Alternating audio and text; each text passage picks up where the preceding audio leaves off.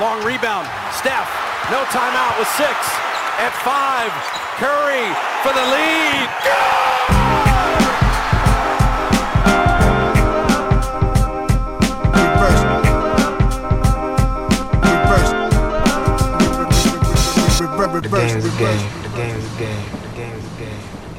Always.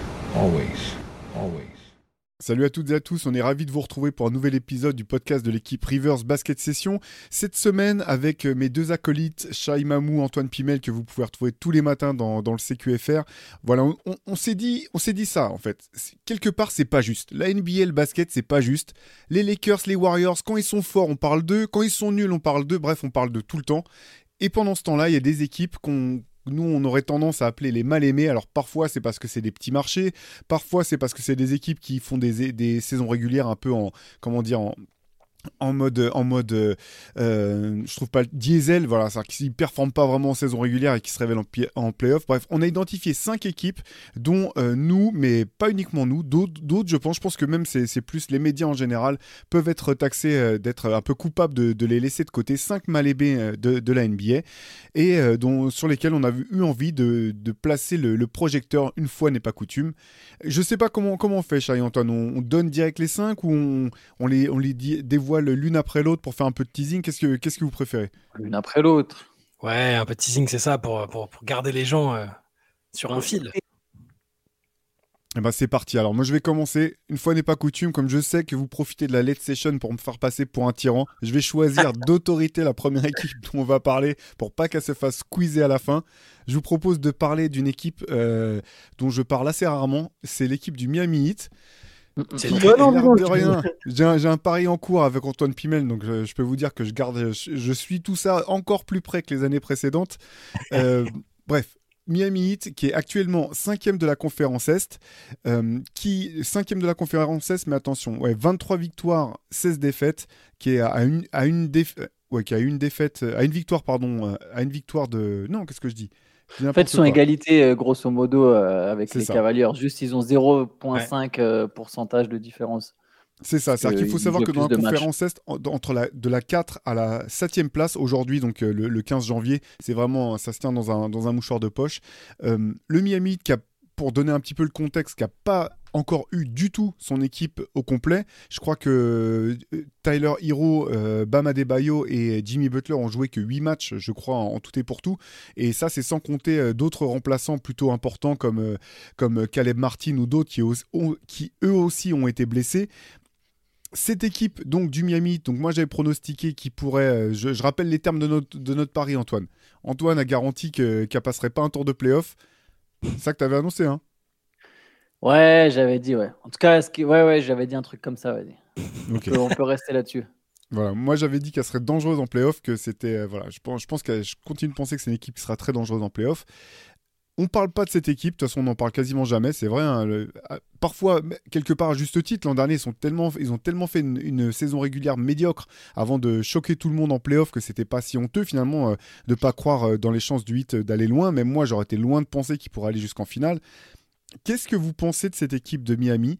Qu'est-ce que vous pensez de cette équipe de Miami dans le sens quel est son vrai potentiel selon vous? Et là, je parle de la saison régulière, mais je parle aussi forcément de, de des playoffs, parce qu'on sait que c'est l'un des clubs pour qui euh, on ne mesure la réussite d'une saison que à ce qui se passe en playoffs.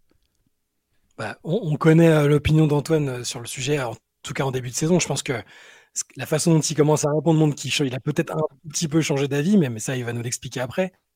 Hum, moi, je, suis content parce que j'ai arrêté de prendre le, hit de, enfin pas de haut, mais de les sous-estimer. Je prends plus la saison régulière euh, comme, comme une vérité absolue, vu ce qu'ils nous ont fait la saison dernière à nouveau.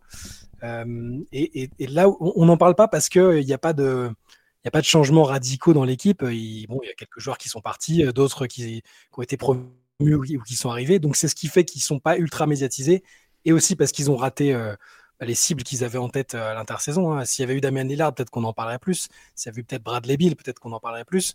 Jimmy Butler euh, joue, joue, quasiment pas là depuis quelques semaines. Il, il, il a eu une rechute, enfin il s'est blessé donc il n'est pas là. Euh, moi, moi, ce que, ce que j'en pense, c'est que c'est ce qu'on en pense tous, je pense, depuis euh, des semaines, des mois, voire des années, c'est que Eric Spolstra, le reste du staff, la direction arrive encore à faire des, bah, pas, enfin, oui, c'est des merveilles. Je pense qu'il faut pas, il faut, utiliser les bons mots. Ce qu'ils font, c'est incroyable parce que euh, l'équipe a beau changer, les joueurs ont beau, beau tomber comme des mouches, euh, ont beau certains ne, pas avoir beaucoup d'expérience. Je, pense au fait qu'ils sortent des rookies comme Raques. Et eh ben, l'équipe tourne encore. Il y a un coach qui s'adapte à toutes les situations, une équipe qui arrive à être dans la première partie de tableau malgré toutes ces difficultés-là. Et c'est bah, admirable. Voilà ce que j'en pense. Et ça reste pas sexy pour le grand public. Euh, ça, c'est, je pense, je pense qu'on peut pas le nier. Le grand public est pas, euh, est pas à fond sur le Miami même quand il y a Jimmy Butler qui est là. De temps en temps, il va se dire ah c'est cool, il y a un rookie sympa. Mais sinon, pour les autres joueurs, euh, est-ce, qu'on entend les, les, gens s'enflammer sur ces joueurs-là? Non. Et, et, malgré ça, ça produit un basket qui est bah, académique et divertissant. C'est ça peut être, ça peut paraître un peu antinomique, mais c'est ça. Je, le trouve un basket intelligent plus qu'académique, adaptable et qui est, agréable à regarder. ce matin, Antoine parlait de, par exemple, de Duncan Robinson, qui était un joueur sous-estimé, qu'il fallait pas réduire à, l'étiquette de shooter. Moi, j'ai envie de parler de Bama Debayo. Je pense qu'on peut en parler parce que c'est, je trouve qu'il fait une saison encore euh, de très très haut niveau et, on n'en parle pas. Il fait sa meilleure saison au scoring. Euh, il est, euh, il est adroit, il est playmaker, il est toujours aussi fort défensivement. C'est une équipe remarquable, c'est tout, et, et, qui mérite qu'on en parle un peu plus pour le plafond, parce que du coup, j'ai même pas répondu à ta question, je me suis emballé euh, en, faisant le, taf que toi tu dois faire, Théo, pour défendre tes gars. Mais, euh, non, mais j'ai pas besoin, ils se, défendent d'eux-mêmes, c'est bien la preuve. Mais, mais euh, pour répondre à ta question sur le plafond, je, le plafond, c'est personne n'a intérêt à les sous-estimer parce que Jimmy Butler va revenir un moment, qu'on les a vus opérer en playoff l'année dernière, même s'il n'y a plus le facteur, normalement les autres équipes doivent arrêter de les sous-estimer, bah, c'est une équipe qui peut aller absolument aussi loin qu'elle en a envie et, qu'elle en est capable, je pense, et même sans avoir eu l'autre star qu'ils espéraient, à savoir, euh, à savoir Damien Lillard. Évidemment, si euh, tu me dis euh, Jimmy Butler va, sera blessé un match sur deux en playoff, bah, oui, là, je, remettrai peut-être un petit peu en cause le plafond estimé, mais, mais, mais sinon, je, je, voilà, je, me fixe aucune limite pour eux. Attends, attends, je vais t'empêcher d'être, d'être suisse là-dessus. Là. Si Jimmy Butler il est à 100%, tu les vois aller jusqu'où? Je, En tout cas, je leur mets pas de limite si Jimmy Butler est là. C'est ça que je veux dire. tu penses qu'ils peuvent gagner l'Est? Je pense qu'ils sont pas incapables de gagner l'Est. mais... des équipes. Si tu veux, je fais, la, je fais la Suisse parce que je pense pas que ce sont les favoris. oui, donc ils vont, si, en deuxième, si au deuxième tour, ils jouent euh, soit les Bucks, soit les Celtics, tu les vois gagner? Les Bucks, oui. Je pense que c'est possible. Les Celtics, non. Et je pense qu'ils peuvent battre les Sixers. Je pense qu'ils sont capables de battre les Bucks sur une série. Ça me choquerait pas. Je te dis pas que je mettrai l'argent euh, l'argent dessus, mais, mais je leur, je leur fixe pas de limite parce que parce qu'on a trop souvent euh, on leur a trop souvent fixé de limite alors qu'ils sont allés deux fois en finale en en, ans, quatre ans. Donc euh, voilà. Si tu veux, pas, je, je vais pas dire c'est sûr, je les vois là, mais contrairement à d'autres équipes, je m'interdis pas de, les imaginer encore en, au moins en finale de conférence. Ouais, bah moi alors je vais oui, bien sûr que je suis en train de changer un peu ma position. C'est-à-dire que je pense quand même. Il, disait ça pour rire, Antoine. Pour, pour, non, mais je, sais, je, sais, je sais, non, mais je sais, mais t'as tout à fait raison. Et, même sur les, sur le, sur la, comment dire, sur, je vous demande d'anticiper sur les playoffs, le potentiel et tout, mais si, voilà, on peut aussi parler de, de l'équipe telle qu'elle est. Il n'y a pas de, il a pas de problème. Non, non, mais je sais bien, je sais bien, t'inquiète, mais c'est quand même, c'est quand même pertinent parce qu'au final. Euh, moi aussi, euh, au fur et à mesure que la saison avance, je, revois à la hausse aussi cette équipe de Miami parce que je, elle me séduit. Je la trouve très, très intéressante à regarder jouer. Euh, comme tu le soulignes justement, Théo, très souvent, bah, c'est vrai qu'il n'y a, pas de joueurs faibles. Il y a plein de mecs qui jouent au basket. Et il y a un, coach, on en a déjà parlé, qui développe euh, toujours quelque chose. Ces joueurs sont jamais unidimensionnels, comme on le disait ce matin dans le CQFR. Il y a toujours quelque chose qui se passe dans le développement de ces gars-là à chaque fois qu'ils rejoignent Miami. Josh Richardson, incroyable, a retrouvé euh, apparemment des qualités de basket. Après, il y a qu'à Miami qui joue bien. Ça, c'est un semi-exploit en soi. Euh, Duncan Robinson, voilà, on en a parlé dans le CQFR de sa progression. Rémi Raquez, il est très intéressant. Euh, Bam Adebayo, il est fidèle lui-même. Même, même Tyler Hero, Tyler Hero, je trouve, il a quelque chose. Il est presque sous-estimé. C'est un joueur qui pourrait être très vite surestimé. C'est-à-dire que s'il se mettait à. Si Tyler Hero, il faisait ce que Tyrese Maxi faisait, tu vois. En fait, par exemple, voilà, je vais le dire comme ça. Hero, il n'a pas grand-chose à envier à Tyrese Maxi. Ça peut sembler dingue comme ça. Je pense que c'est lié à la fois au fait que Tyler Hero il est sous-estimé, à la fois au fait que Tyrese Maxi est un peu surestimé, je pense, selon moi. Donc tu vois, il peut très vite, il est sur le profil de joueur où dès que tu scores, tu scores beaucoup, tu passes d'un coup comme une espèce de star alors qu'il a toujours les mêmes limites. Et dès qu'il est autour de ses 22 points réguliers, les gens oublient un petit peu ce qu'il est capable de faire. Euh, c'est un, un, joueur intéressant. Après, le plafond du hit, euh, c'est une équipe de deuxième tour de playoff. Allez, c'est là où je revois à la hausse, c'est qu'effectivement, je pense quand même que cette équipe, elle, elle, devrait être en mesure de passer un tour. Il y aura un duel intéressant. Il y a un premier tour potentiel contre Cleveland. Il y a de fortes chances que ce soit que ce soit contre Cleveland. Les deux équipes ont des qualités. C'est pas dit non plus que Miami passe à tous les coups, mais je pense qu'effectivement, elle a quand même les armes pour passer un tour. Par contre, voilà, moi, je lui fixe quand même un plafond. A priori, sauf euh, catastrophe, comme ça a pu être un peu le cas l'an dernier pour les Bucks. Je dis pas que, le Heat a volé sa qualif, loin de là, mais a priori quand même, Miami pour moi est en dessous de Milwaukee et Boston. Euh, par contre, effectivement, c'est une équipe dangereuse, c'est une équipe qui joue bien. Elle n'est pas au complet, mais je ne sais pas si c'est forcément à son désavantage. Et je, sais que ça va paraître bizarre dit comme ça, mais ah ça fait longtemps que Tyler Hero et Jimmy Butler, ils n'ont pas joué ensemble. Tyler Hero, il a grandi entre temps. Euh, il a des choses à prouver. Je alors euh, oui, c'est j'extrapole sur sa personnalité. Est-ce qu'il est-ce qu'il sera On pourrait croire que oui. À Miami, tout le monde s'est rentré dans le rang, etc. Il y a un peu ce truc de se dire ah chacun accepte son rôle. On verra, on verra comment ça joue avec euh, avec tout le monde.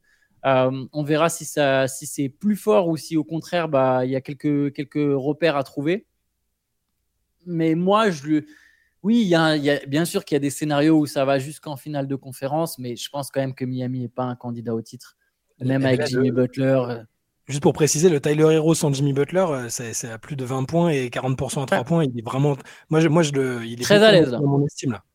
Ouais, il est très à l'aise, mais il n'aura pas le même rôle quand Jimmy Butler va revenir. Il faudra. Après, ça ne veut pas dire qu'il sera pas, euh, qu'il va pas refaire, qu'il pourra pas, qu'il sera pas à même de faire ce qu'il est en train de faire là. Peut-être que ça va très bien marcher, mais c'est je le vois pas comme un juste ah le hit est pas au complet, tu vois. Il y a certaines équipes des fois quand il manque un gars, tu te dis ok euh, bah tiens ils sont pas au complet, ils vont être encore plus forts. Là je me dis bien sûr qu'il y a une possibilité évidente qu'ils soient plus forts, mais c'est pas une garantie. Je me dis pas tout de suite direct ah dès que Butler est là ça sera encore plus fort euh, ou dès que machin va revenir avec il y aura il y aura des ajustements à trouver. Bah, après je leur fais confiance pour les trouver, hein.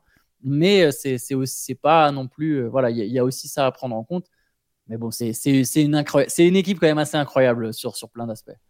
Ouais, je, voudrais rebondir sur ce que tu viens de dire là, sur le est-ce que c'est leur avantage ou pas d'être au complet? Je pense que c'est je trouve ça vraiment pertinent parce que c'est moi c'est pour ça que je pense que c'est vraiment l'une des équipes les plus dangereuses de l'est. Je garantis pas qu'ils vont faire les finales NBA, mais si tu me posais la question de savoir s'ils étaient au complet au moment des playoffs et pour la durée des playoffs au moins à l'est, je pense que c'est une équipe qui peut battre toutes les autres équipes de l'est parce que justement c'est une équipe qui qui, depuis maintenant trois ans, a appris à se reconstruire systématiquement en fonction des blessés et à toujours, être, toujours être euh, euh, combative et compétitrice, compétitive, pardon. Et ça, je pense que c'est pas le cas de toutes les équipes en fait, et que toutes les autres équipes, s'il manque un, élément, c'est ce que tu viens de dire, il faut voir comment ça s'adapte. Le coaching staff va devoir trouver des solutions. Je pense que le hit, ils ont tellement vu toutes les, toutes les configurations possibles, ils ont déjà vu toutes les configurations possibles, et c'est une équipe qui sera capable de, s'adapter. Euh, moi, je trouve que je suis d'accord avec vous sur Tyler Hero. J'avais regardé, en fait, en début de saison, j'avais regardé pas mal de matchs du 8 au moment où ça marchait pas, où ils n'avaient pas les victoires. Et c'est pour ça que j'avais été aussi confiant quand on en avait parlé, Antoine, c'est que je trouvais que ça jouait très bien, en fait. Je trouvais que ça jouait très bien, mais simplement, il leur manquait trop de joueurs. Ils avaient, euh, voilà, Butler était blessé, je sais même, ou, ou, Bam était blessé, je sais plus, ou les deux en même temps. Euh, en gros, c'était Tyler Hero et pas mal de remplaçants. Et je trouvais que défensivement, offensivement, c'était déjà bien en place. Et je pense que c'est une équipe, si à un moment, c'est un, énorme si, parce que euh, vu l'âge de Kyle Lowry, vu euh, euh, les, comment dire, les, les, guerres qu'a dû mener Jimmy Butler, c'est, c'est pas garanti qu'ils aient à un moment vraiment leur équipe au complet.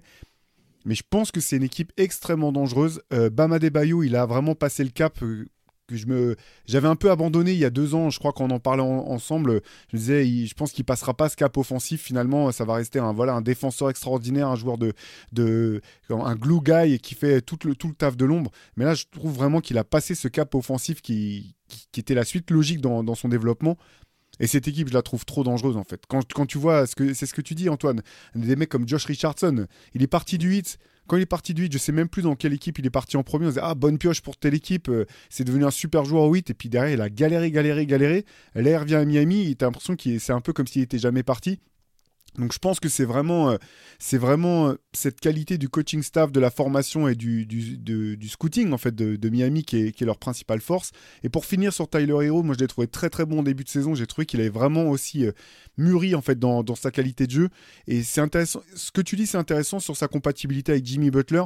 Moi honnêtement je me fais pas de soucis parce que Jimmy Butler est peut-être la star NBA qui a le moins de scrupules à se mettre dans l'ombre s'il le faut et à faire le, faire le taf de l'ombre s'il le faut. Et je pense aussi, c'est non pas que je dise que, enfin, je pense pas, je pense pas que quand il reviendra, c'est lui qui se mettra forcément sur le côté pour laisser jouer euh, Tyler Hero tous les ballons. Mais, mais moi, je me fais vraiment pas de, pas de soucis de ce côté-là. Et quelque part, quand je regarde la feuille de stats, euh, les stats de Tyler Hero cette année, je constate qu'il est à peine plus adroit euh, dans les tirs à deux points que, dans les tirs à trois points. Mais c'est aussi en partie parce qu'il a dû beaucoup porter le jeu quand il était tout seul dans cette équipe du 8. Et que de pouvoir jouer, se retrouver, euh, voilà, deuxième option offensive euh, parmi les extérieurs. et bénéficier de, du, collectif du 8 pour être plus dans des catch and shoot à trois points, c'est un shooter, c'est vraiment un shooter d'exception à trois points. Je pense qu'on le souligne pas assez quand on parle des, meilleurs shooters NBA. je pense que ça peut que lui simplifier la vie. Donc voilà, en gros, moi je suis, vous le savez, vous n'êtes pas surpris, euh, optimiste sur le potentiel, euh, sur le potentiel maximal de cette équipe. Reste la grande question de la santé. Et ça, c'est vrai qu'il n'y a pas de, il a, pas de, enfin ça c'est vrai aussi de toutes les équipes. Mais il faut reconnaître que le Heat a longtemps et souvent été handicapé par des blessures. L'an dernier, Tyler Hero, malgré ça, ils vont en finale NBA. La finale NBA euh, face au face au Heat, face pardon, face aux Lakers, Dès le premier match, il y a, Goran Dragic qui, se blesse au pied, qui peut pas rejouer de toute la série. Il y a Bam Adebayo qui, se blesse à l'épaule. Du coup, il, peut revenir sur la fin de série, mais il est déjà, il, a jamais été euh, au top de, ses capacités. Donc c'est sûr que, les blessures restent un facteur majeur pour cette équipe. à partir du moment où il y a Adebayo, Butler et Spolstra, autour ils peuvent avoir n'importe quoi. Là, tu vois, ils font jouer euh, de temps en temps. Il y a t'as, Haywood Smith qui joue 30 minutes. Euh, donc Raquez qui est un rookie mais qui est, quand même impactant. Enfin, ah, Kevin, Love, Kevin, Love, est blessé. Euh, il va revenir un moment, il va apporter son expérience. Enfin, ils ont Josh Richardson. Enfin bref, c'est pour moi le, ils peuvent viser n'importe quoi en playoff si, si Butler, Adebayo et Spolstra sont là. Et j'ose espérer que bah, Spolstra sera évidemment là, mais j'ose espérer que les deux All-Stars de l'équipe seront là. Et autour, après, ça, ils trouveront fonctionner le truc. Akez est vraiment. on en a parlé plusieurs fois dans le CQFR, mais il est impressionnant de, maturité. Enfin, dans les, les fits parfaits, c'était des joueurs. Sa destinée, c'était de jouer dans cette équipe du 8, t'as l'impression, quoi. Mais c'était marrant parce qu'en début de saison, il y avait le coup de fil de, de Pat Riley à, à en disant c'est vraiment toi qu'on voulait, on est tellement heureux qu'il n'y ait pas quelqu'un d'autre qui t'ait pris. Sur le coup, tu pouvais te dire euh, est-ce que c'est pas, pas juste de la com euh, euh, En plus, il était dans les rumeurs d'échanges potentiels avec, avec Lillard, si je dis pas de bêtises. Donc, euh, mais en fait, non, Riley, il avait déjà ça en tête et, le fit est effectivement, effectivement parfait. Et c'est un joueur, lui, qui, va, qui a un plafond au final supérieur à ce, qui a été annoncé au moment de la draft. quoi. C'est un mec qui, je pense, va continuer à progresser, Raquez. Là, c'est un role player de luxe avec eux qui met 14 points par match. Il y a moyen qu'un jour, il ait le niveau d'une troisième option NBA, en fait. Ce qui n'était pas évident quand tu es pioché en 14e, 15e choix tu te dis pas nécessairement ah lui va devenir une troisième option NBA. Et je pense qu'il a les armes pour devenir une troisième option NBA et après derrière qui sait quoi. Un peu comme Adebayo quand elle était draftée d'ailleurs. Et puis en plus, voilà, derrière cette équipe du 8, défensivement, ça reste toujours autant un casse-tête. Je les ai vus ce week-end, on en parlait dans, notre petit euh, WhatsApp, euh, groupe WhatsApp au sein de la rédaction. Là, mais si vous avez eu l'occasion de voir le, duel de Floride entre, le Heat et Orlando, c'était vraiment un super beau match. Et la défense de, Miami face à cette équipe euh, d'Orlando, effectivement, il n'y avait pas Franz, Franz, Wagner, mais cette magnifique attaque d'Orlando le Magic, ça s'est joué à rien du tout, mais le Magic a galéré comme c'est pas possible face à, face à cette défense de, Miami. Et comme tu le disais, Chat, les mecs qui sortent du, du banc, euh, des, fois, tu es obligé d'aller voir dans Wikipédia euh, d'où ils arrivent. Quoi. Et même des fois, tes limites, c'est les liens, les liens morts de Wikipédia où as, tu tombes sur. Tu crois que c'est le joueur NBA. En fait, non, c'est un acteur de série Z euh, qui a joué dans trois épisodes de Law and Order et tu trouves même pas le, gars en question. Quoi. Ouais, les Jamal Kane, Orlando Robinson qui a qui d'un soir à l'autre sont prêts à jouer. On n'a même pas parlé de Caleb Martin, qui était presque le meilleur joueur de, du 8 sur la dernière partie des playoffs. Enfin, voilà, ils ont, ils ont de quoi faire. Faut, en tout cas, plus personne peut les sous-estimer. C'est juste, c'est l'enseignement principal. Personne n'en parle, mais plus personne va les sous-estimer par contre. Ouais, et ce qui est sûr pour le, pour le, en tout cas pour les fans de Miami, c'est que c'est pas prêt de changer en fait, parce qu'avec le, voilà, le contrat euh, record qu'a signé euh, Eric Spolstra la semaine dernière, on sait que cette fameuse hit culture est partie pour, euh, pour durer encore un, paquet d'années. Alors on avait ciblé cinq équipes. Celle-ci c'est la première. j'ai fait, fait mon dictateur. Je vous laisse choisir la deuxième sur, sur qui on part. Allez, Shai, je te, je te laisse choisir. allez, on va, on va parler de ceux dont on parle vraiment jamais et et on va faire notre mea culpa parce que moi, le premier, j'avais dit que c'était pas très intéressant et qu'il y avait plus d'effets de surprise. Mais le Utah Jazz, euh, pense, euh, je pense, mérite quand même qu'on s'attarde sur leur cas. Donc, euh, si vous voulez pas, si vous voulez démarrer dessus, allez-y. Moi, voilà, je choisis le Jazz. J'impose le Jazz. Ouais, bah, incroyable le, jazz. C'est vrai qu'on en avait parlé en début de saison. Je vous, ai, je, vous avais posé cette question de savoir si on, si on était sûr que, que Will Hardy et, et, euh, et euh, Danny, euh, Danny Henge avaient, avaient, bien capté que la draft de Wembanyama, c'était l'an dernier et pas l'année à venir, parce que l'an dernier, ils ont gagné plein de matchs alors qu'on ne s'attendait pas du tout à ce qu'ils soient bons.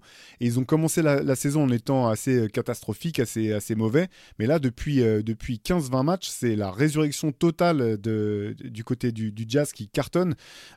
J'ai plus les stats en tête, mais à un moment, ils avaient gagné 11 de, leur, euh, de leurs 15 derniers matchs ou quelque chose comme ça. Là, je crois qu'ils doivent être même au-delà avec des grosses victoires. Hein. Philadelphie, Dallas, avec, euh, avec les Bucks. Alors, parfois, bah, euh, je crois que Philly c'était sans Joel Embiid, les Bucks je crois que c'était sans, sans Damian Lillard, mais malgré tout des, des grosses cylindrées et cette équipe emmenée par, Willardy qui cartonne et on retrouve un petit peu tout ce qui a fait le, charme de cette équipe l'an dernier avec euh, une, attaque où la balle circule très bien, des gâchettes qui mettent dedans, des, mecs qui savent comment euh, attaquer le cercle et comment exploiter les failles défensives. C'est vrai que c'est elle est cool cette équipe en fait. Personne la regarde, personne personne n'en parle trop, mais dès que tu tombes sur un match de, du, en tout cas depuis qu'ils sont sur leur belle leur belle série, on trouve que c'est enfin, c'est une équipe qui est vraiment agréable à regarder.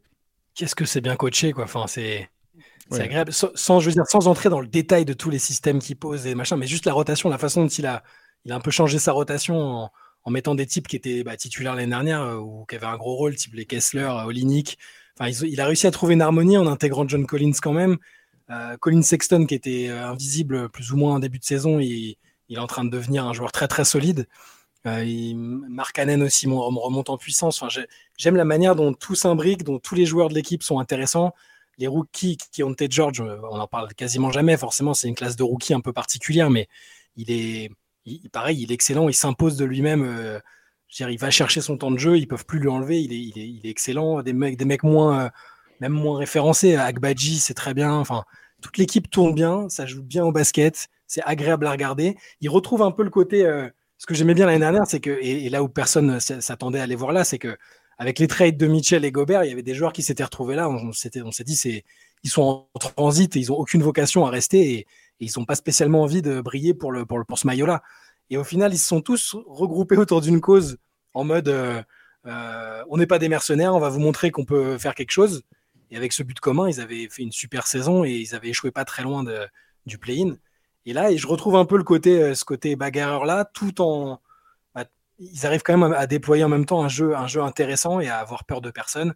Sexton, Clarkson, Mark Hannon, qui, ont été George, comme je disais. Et, enfin, je trouve que ça, ça, joue bien. Ils sont, ils sont contents de jouer ensemble. Ça, Willardy a trouvé une formule qui marche bien. Je ne sais pas combien de temps ça va durer parce que c'est pareil, euh, sur la durée, c'est toujours, euh, c'est toujours compliqué. Il y a des équipes de l'Ouest qui, ont vraiment des, beaucoup plus gros enjeux et une pression autre que celle du jazz. Mais euh, ouais, c'est hyper rafraîchissant et je suis surpris parce que le, je fais le mea culpa parce qu'en début de saison, j'ai dit non, mais ça y est, c'est. Enfin, ok, il y a eu, il y a eu l'espèce de parenthèse enchantée l'année dernière où où on s'y attendait pas, mais là tout le monde, plus personne veut perdre contre le Jazz.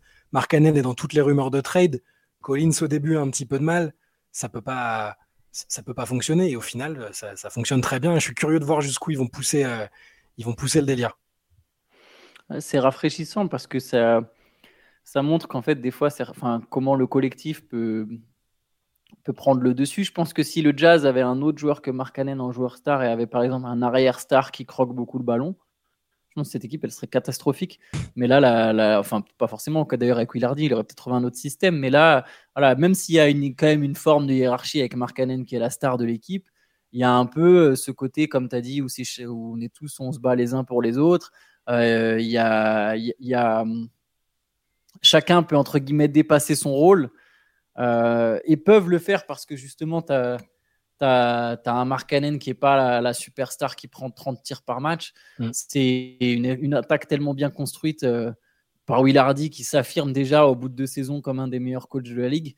Après, il y a eu le, bah, retour de, le retour en force entre guillemets de Colin Sexton, c'est-à-dire qu'il retrouve ses bases des, Cavaliers. Hein. C'était un joueur qui tournait à quasiment 25 points par match à Cleveland, euh, même si on sentait que c'était pas forcément 25 points qui t'influencent à, fond le jeu. Là, il a sans doute gagné aussi un peu en maturité. Hein. Colin Sexton, il prend de l'âge. Euh, bon, des fois, on blague sur le fait qu'il a 30 ans, mais au final, il n'a que 24 ou 25. Euh, ouais, 25 ans pour Colin Sexton. Là, sur les, sur les 15 derniers matchs, il est à 20 points, 49% au tir, 39% à 3 points, 5 passes de moyenne. Euh, le tout en seulement 26 minutes. Donc, tu as lui pour. Euh, ça forme un duo intéressant avec Marc Allen intact. Tu as un espèce de dragster et à côté de ça, tu as un intérieur ailier fuyant qui, qui, peut shooter de loin. Ça, ça forme un beau combo. Maintenant, honnêtement, tout ça, c'est très cool. Mais c'est quoi les perspectives du jazz? Là, tu as commencé à l'aborder, Chai, mais à un moment, c'est triste à dire, mais quelle est la perspective? Qu'est-ce que tu veux faire avec ce groupe? Surtout à l'ouest, en fait. C'est l'injustice. Tu serais à l'est, tu pourrais dire, bah, chaque année, on va, on va viser le top 6. On sera peut-être pas sixième, mais on va viser le top 6. On a le talent pour, pour viser le top 6. À l'ouest, tu pas le niveau pour viser le top 6. Et on va, euh, ben voilà, on va accrocher les playoffs deux, trois saisons de suite. Là, le jazz, c'est. Enfin, il faut monter la valeur. réaliste, il y a très peu de chances qu'ils jouent les playoffs, en fait il faut un peu monter la valeur des joueurs. Euh, Willardy euh, développe ceux, qui sont là. Moi, un exemple, le match contre Denver l'autre jour, ils sont à plus 21 et il y a une séquence défensive qui lui plaît pas et il prend un temps mort et il les défonce. Et, derrière, ils reprennent, euh, ils reprennent de l'avance. Et, ils sont coachés, les joueurs sont coachés, les jeunes joueurs sont en train d'être développés. Ils gagnent en valeur, ils gagnent en expérience. Et après, dans le scénario idéal, les meilleurs restent et, ceux qui ont une valeur intéressante sont échangés contre bah, des futurs pics, contre, contre des joueurs euh, plus expérimentés peut-être. Tu sais, j'essaie toujours d'être, euh, c'est un peu utopique, mais quand les joueurs voient qu'il y a de la compétence dans une franchise et dans un coaching staff, ils ont un peu plus envie de. Je dis pas que ça va, ça va devenir une destination pour free agent, hein. pas du tout, mais voir que c'est bien coaché, que ça fonctionne bien, ils ont quand même plus de chances qu'une équipe qui est en roue libre totale. Et je prends des exemples, c'est juste au pif des trois, ou qui est pourtant censé être bien coaché bah, ça respire pas le développement et l'épanouissement, alors que Utah, ça, c'est voilà, c'est déjà plus intéressant. Donc, euh, je suis d'accord, hein, c'est sûr. Y a, on voit pas une superstar qui va porter l'équipe super loin. On aime beaucoup Mark Cannon, mais on sait que c'est pas une première option d'une équipe, euh, équipe qui joue le titre. Mais ne serait-ce que voilà, voir, de la compétence et des, joueurs qui prennent du plaisir et qui, qui dépassent les attentes, rien que ça, c'est déjà satisfaisant, je pense. Et, euh, et pour les fans du jazz qui s'y attendaient probablement pas après avoir perdu Gobert et Mitchell, c'est déjà, je pense, c'est déjà une satisfaction quand même parce qu'en fait, c'est sûr que Utah fera jamais venir des free agents.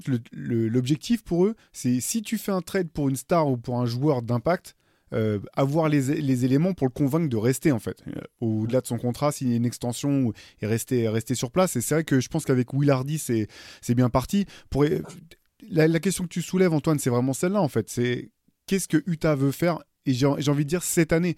Parce que finalement, euh, les assets, ils en ont plein. Hein. Je crois qu'en 2025, ils ont au moins. Je me demande s'ils n'ont pas carrément trois first round picks euh, entre le leur plus d'autres qu'ils ont récupérés dans, divers trades. Donc, ils, ont des assets. Euh, ils ont des jeunes, ils ont des assets. La question, c'est de savoir à quel moment ils vont vouloir transformer ça en, joueurs, en joueurs d'impact et à quel moment ils vont vouloir essayer de monter un petit peu à l'assaut de la de la conférence Ouest c'est, alors c'est pas tout à fait la même question que, que, le Thunder, mais c'est pas loin d'être, un peu les, mêmes problématiques. Le Thunder est bien mieux parti. Euh, voilà, on se posait même la question de savoir la, semaine dernière si c'était pas le moment dès maintenant de, d'essayer de jouer, de jouer le titre, de jouer, de jouer le, le Vatou pour, pour le Thunder. Mais c'est un peu pareil dans le sens où ils ont des jeunes et ils ont énormément de pics en, stock. Et il y a un moment, il va falloir, euh, il va falloir les transformer en joueurs qui, qui te font gagner des matchs. Je, pour cette saison, c'est cette saison que c'est compliqué en fait pour Utah parce que je serais pas étonné qu'ils le fassent cet été. Mais c'est vrai que là, tu as, envie de dire, ils sont mal partis en début d'année, puis là, ça roule maintenant. Est-ce qu'ils vont se sacrifier l'équipe ou euh, se dire bon bah c'est pas grave, on s'en fout de cette année vraiment, euh, on va dealer par exemple euh, des joueurs, je sais pas, je pense à un mec comme comme Kelly Olynyk, je pense qu'il pourrait intéresser pas mal d'équipes qui, cherchent à se renforcer pour, pour elles jouer, jouer, jouer un gros coup pendant les playoffs. Je sais, je sais pas quel est le meilleur timing pour eux. Mais je pense que les Olynyk peuvent, ils peuvent être transférés dès cette saison parce que ça changera peut-être pas des masses l'issue. ça serait une perte, hein, c'est un vrai bon joueur mais il y a une valeur plus haute auprès des candidats au titre que ce qu'il n'a auprès du Jazz clair. en termes d'impact sur le terrain. Par contre, après, euh, oui, je pense que là, le scénario d'un transfert de Mark Cannon, euh, il est plus, plus possible en fait. L'équipe, elle est trop... Ça, ça aurait eu du sens si vraiment le Jazz est en position de tanker, tanker. Parce que la différence quand même avec le Thunder, c'est que le Thunder, ok, chez Gilous Alexander, ils l'ont eu dans un trade, mais Chet Holmgren, c'est un deuxième choix de draft. Jalen Williams, il est quoi? Je me souviens plus honnêtement, je me souviens plus, mais c'est quoi? C'est un dans le top 6 Top 10 Oui. Top 10, ouais. Ah et, et, Josh Giddy, c'est sixième. Donc, tu as quand même trois mecs pris dans le top 10 que tu as pris toi pendant ta reconstruction. Le Jazz a rien de tout ça. Euh, si, peut-être, euh, c'est quoi, un neuvième choix? Euh, leur, leur, leur, choix de l'an dernier, neuvième choix. Là, cette année, ce sera peut-être pas pareil, mais bon, en gros, tu, tu vois, tu pas les jeunes très prometteurs. Tu as des bons jeunes qui se développent bien, effectivement, mais à part Mark Cannon, tu pas un mec où tu te dis, ah, son plafond, euh, il va exploser, ça va être notre deuxième star, donc tu vas avoir besoin. J'ai l'impression que le Jazz est passé avec cette série de victoires de, ah, peut-être on casse notre équipe et on tank. Ah, ah bah mince, en fait, non, on peut pas casser, ça va être trop compliqué. Et en plus, Mark Allen est une star assez jeune, donc on casse pas. Mais dans deux ans, Mark Allen, il aura 28 ans, il n'aura pas envie de jouer pour une équipe middle. Lui, en plus, il y a bientôt une, des négociations de contrat. Mark Cannon, il voudra du lourd, il voudra une équipe correcte au cours de lui. Donc, ce qu'on va devoir faire, peut-être, c'est de faire venir des joueurs d'impact, comme tu l'as dit, Théo. Si possible, même un joueur meilleur que Mark Cannon, parce que le Jazz, comme tu l'as dit, a pas mal de pics. Donc, euh, ça sera une équipe à suivre quand il y aura des superstars euh, sur le marché. Même si aucune de ces superstars en question demandera Utah, euh, dès qu'il y aura un All-Star, peut-être plus qu'une superstar, le Jazz pourra se mêler à la lutte en disant bah, nous, on balance 4 pics et voilà, et on récupère un mec euh, et on a, je sais pas, Walker Kessler, Mark Cannon, et imagine un très bon arrière star. Euh, Donovan Mitchell. Je vais dire Donovan Mitchell. non, mais tu vois, il y, y, a moyen de construire une équipe euh, assez compétitive autour de Mark Cannon et de l'autre star en question, mais c'est pas des moves faciles, c'est pas des garanties. Après, on connaît Daniel, hein, il a pas peur, il a pas peur, et il a pas peur d'attendre aussi en fait. Il a pas peur de, il a pas peur de faire des moves mais faut pas oublier qu'il n'a pas non plus peur d'attendre. Il n'a pas non plus peur de s'asseoir sur son trésor de guerre. C'est ce qu'il a fait avec Boston. il disait, mais à un moment, ça euh, ça sert à rien de garder 20 pics. Euh. Non, non, il a attendu. Il a dit, non, il n'y a pas de bon trade, je fais rien. Et il, est possible qu'il fasse pareil avec Utah. Tant qu'il a pas de, tant qu'on ne sait pas exactement où on va, ben, on bouge pas. Euh, et, de voir petit à petit. Mais du coup, c'est un peu bizarre parce que tu te dis, le jazz sera peut-être en fait pendant. Il y a des scénarios où ça, où ça passe un cap mais il y a aussi plein de scénarios où le jazz joue un peu à la place du con, si je peux me permettre, entre la 8e et la 12e place chaque saison pendant 4 ans. Quoi. Ouais. là, c'est qu'on anticipe un petit peu, parce que là, c'est pas si honteux. À deux ans dans, la reconstruction de l'équipe, d'en être là, c'est plus que finalement les, on est, on est tous surpris, je pense, un petit peu par le, niveau que cette équipe a été capable d'afficher, que ce soit l'an dernier, euh, presque pendant euh, les deux tiers de la, saison, ou euh, cette, cette, année depuis, depuis une vingtaine de matchs. Juste une petite précision, donc Jalen Williams du côté de, de c'est 12e pick de la draft 2022. Ah ok, c'est plus loin que ce que je pensais. Donc un peu plus bas, moi aussi, je pensais, il est tellement fort que je pensais qu'il avait, été, qu'il avait été pris plus haut, au bout du compte. Et Kayson Wallace cette année, 10e du coup. Ah, attends, 12e pick, waouh. Ouais, et, ouais, Wallace dixième, ils ont enchaîné euh, ça. Ouais. Fort, fort bah, quand même. je pense que de toute façon, euh, honnêtement, je pense que Mark Cannon, euh, il faut le garder du côté de, de Miami. de, de bah oh du côté de, de, Utah, tu le gardes parce qu'en plus, euh, alors, on connaît pas les joueurs, hein, on n'est pas dans, le vestiaire, on n'est pas là quand il y a des négociations, mais au bout du compte, c'est l'équipe qui lui a fait le plus confiance à Laurie Markkanen. Et je suis pas certain euh, qu'il sera forcément euh, désireux de partir à tout prix, par exemple. Ça, c'est des choses qui, comptent aussi, je pense, dans, dans la manière dont, tu peux anticiper l'avenir. Alors, tu as raison, hein, dans deux ans, il aura 28 ans, il sera dans son prime, il voudra qu'il y ait des résultats. Mais dans deux ans, je pense que Utah a vraiment tout ce qu'il faut en main. et un GM bah, quand même brillant euh, en, la, personne de, Danny Henge pour, euh, pour dans deux ans avoir monté une équipe compétitive. Moi, je suis vraiment hyper. Euh, je pense que les fans du jazz, alors ils sont surtout, surtout dans, dans l'Utah, mais ils ont de quoi se réjouir quand même. Ouais, c'est une, meilleure reconstruction. ça te montre que voilà, en, deux ans, ils sont déjà bien au-delà de, Detroit, qui, est, qui a je ne sais quelle année de sa reconstruction, etc., que Charlotte, enfin plein d'équipes au final. Carrément. Antoine, il y avait une, autre équipe que tu voulais aborder dans la, dans la foulée? Bah allez, retournons à l'Est, à l'équipe qui a récupéré l'ancienne superstar du jazz. On peut parler des Cleveland Cavaliers. Euh, potentiel adversaire du Miami, comme je disais au, premier tour des playoffs. Euh, Cleveland, on n'en parle pas des masses finalement. Moins, on en parle moins que l'an dernier, par exemple, euh, quand il y avait un peu l'effet ah c'est l'équipe qui monte à l'est. même si on a nuancé plusieurs fois d'ailleurs, et ils sont sortis au premier tour des playoffs. Alors je ne sais pas si c'est l'équipe qui monte à l'est parce que c'est un terme un peu un peu bizarre, mais c'est une équipe qui, qui s'est presque fait oublier euh, après sa sortie au premier tour des playoffs, qui malgré des blessés tient clairement le cap. Elle est sur 7 victoires au cours des derniers matchs, elle a 22-15, donc elle est quatrième. Alors oui, comme tu l'as dit Théo, il y a plusieurs équipes entre 4 et 7, euh, entre 4 et 7 à l'Est, mais euh, c'est une équipe qui est partie pour a priori se qualifier directement pour les playoffs alors qu'elle joue sans deux de ses trois meilleurs joueurs, Darius Garland et Evan Mobley, qui reviendront qu'en février. Et ouais, il y a, mine de rien, il y a quand même quelque chose de solide qui est installé euh, à Cleveland. Mais ce qui est, fou, c'est que. Enfin, c'est pas fou, mais l'année dernière, on en parlait beaucoup parce que c'était excitant, parce que c'était assez jeune. Euh, dire Garland, Mobley, euh, même Jarrett Allen, pas ça, reste un assez jeune joueur. plus, plus Mitchell, et ça, jouait bien. Et si vous vous souvenez bien, avant qu'il y la série de. Avant ce premier tour contre, contre New York, les Cavs, ils sont favoris. Hein sont favoris des bookmakers. Euh, ils, ont fait une, saison vraiment. Euh, moi, j'en parlais beaucoup. C'était une des équipes que je préférais regarder jouer. Je les trouvais intéressants, pareil, bien coachés. Euh, et, c'est finalement cet accident contre les Knicks où ils n'ont pas vu le jour qui fait que, les gens les ont un peu abandonnés, peut-être nous les premiers, hein. surtout en voyant quand tu vois Mobley et, Garland qui sont blessés. Avec les, discussions de contrat, la, question du contrat Donovan Mitchell, c'est difficile d'être ouais, d'être optimiste pour eux. Et au final, bah, on les a vus de près à Paris avec Antoine et ils sont, bah, je veux dire, ça joue très très correctement au basket. Ils savent ce qu'ils font, même s'il manque des joueurs. Mitchell est peut-être devenu un peu sous-côté par la force des choses. on a parfois dit qu'il était sur-côté, qu'il en est devenu peut-être un peu, un peu sous-côté. Et, ils ont quelque chose de solide. Et je, ça leur sied peut-être mieux d'être, euh, d'avancer dans l'ombre et d'avoir moins d'attentes autour d'eux. Euh, surtout s'ils récupèrent Mobley et Garland euh, relativement longtemps avant les playoffs ils ont quelque chose. Ils ont une ossature qui se connaît très bien. Euh, ils ont euh, un potentiel défensif qui est assez certain, hein, euh, ne serait-ce qu'avec Mobley et Allen à l'intérieur, c'est fort. Autour, ils ont normalement ce qu'il faut aussi. Ils ont ajouté des joueurs à l'intersaison qui leur font du bien, Max Truss aussi, dont on a déjà parlé. Écoute, c'est une équipe, ça, ressemble à une équipe sous-cotée qui avance dans l'ombre et qui, aura peut-être appris de, bah, la, leçon durement, durement retenue l'année dernière contre, les Knicks. Donc effectivement, on n'en parle pas beaucoup hein, de, Cleveland finalement.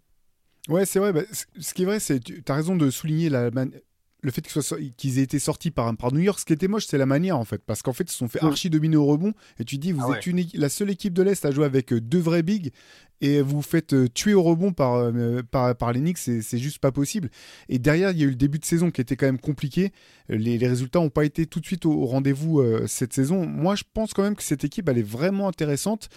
D'autant qu'elle a changé sa manière de jouer depuis, euh, depuis les blessures de, Darius Garland et de et de et de Devan Mobley euh, que j'adore. Là aussi, je pense que bon, il y a J'attends lui qui, passe un cap offensivement, c'est peut-être un peu tôt encore.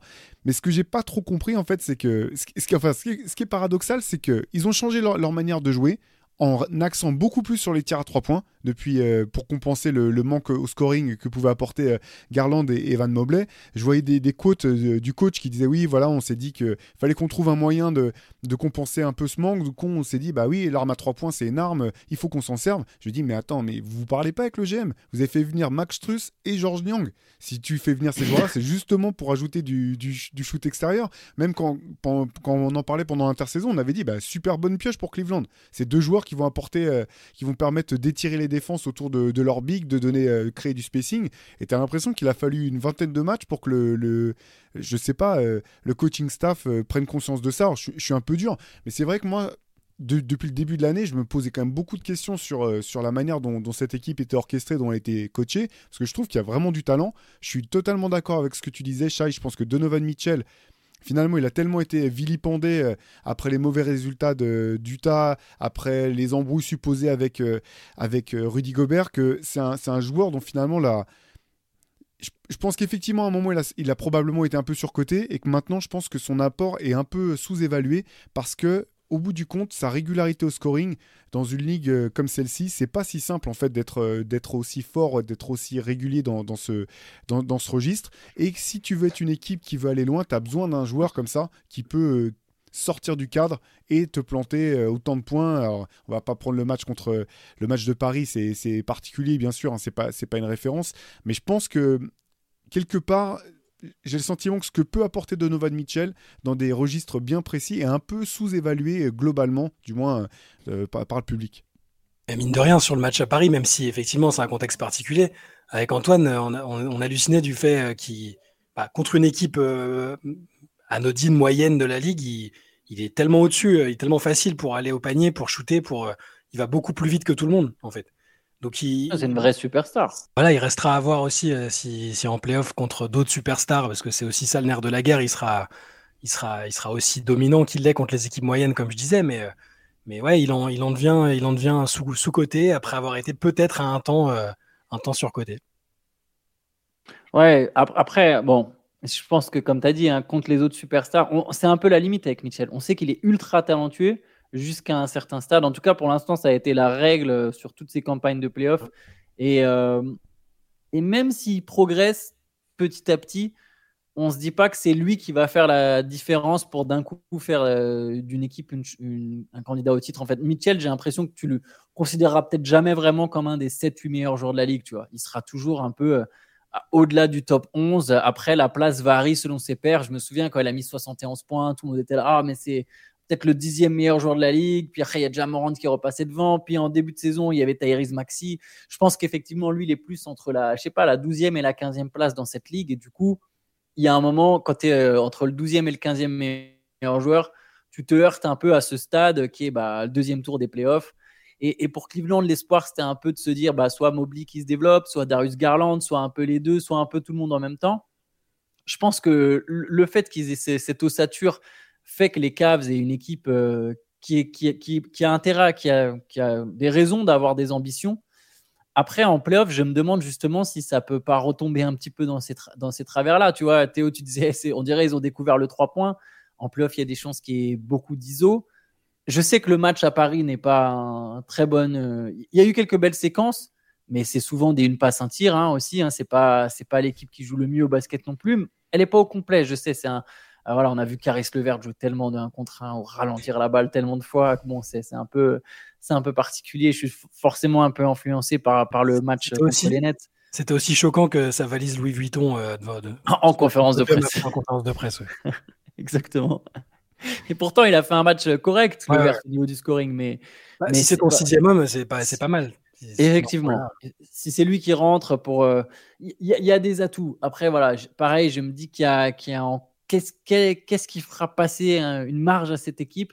Est-ce que Mobley va vraiment devenir un jour un joueur offensif? Il progresse un petit peu en attaque. Est-ce qu'il va devenir un joueur offensif très dominant? Ou même juste dominant Je pense pas.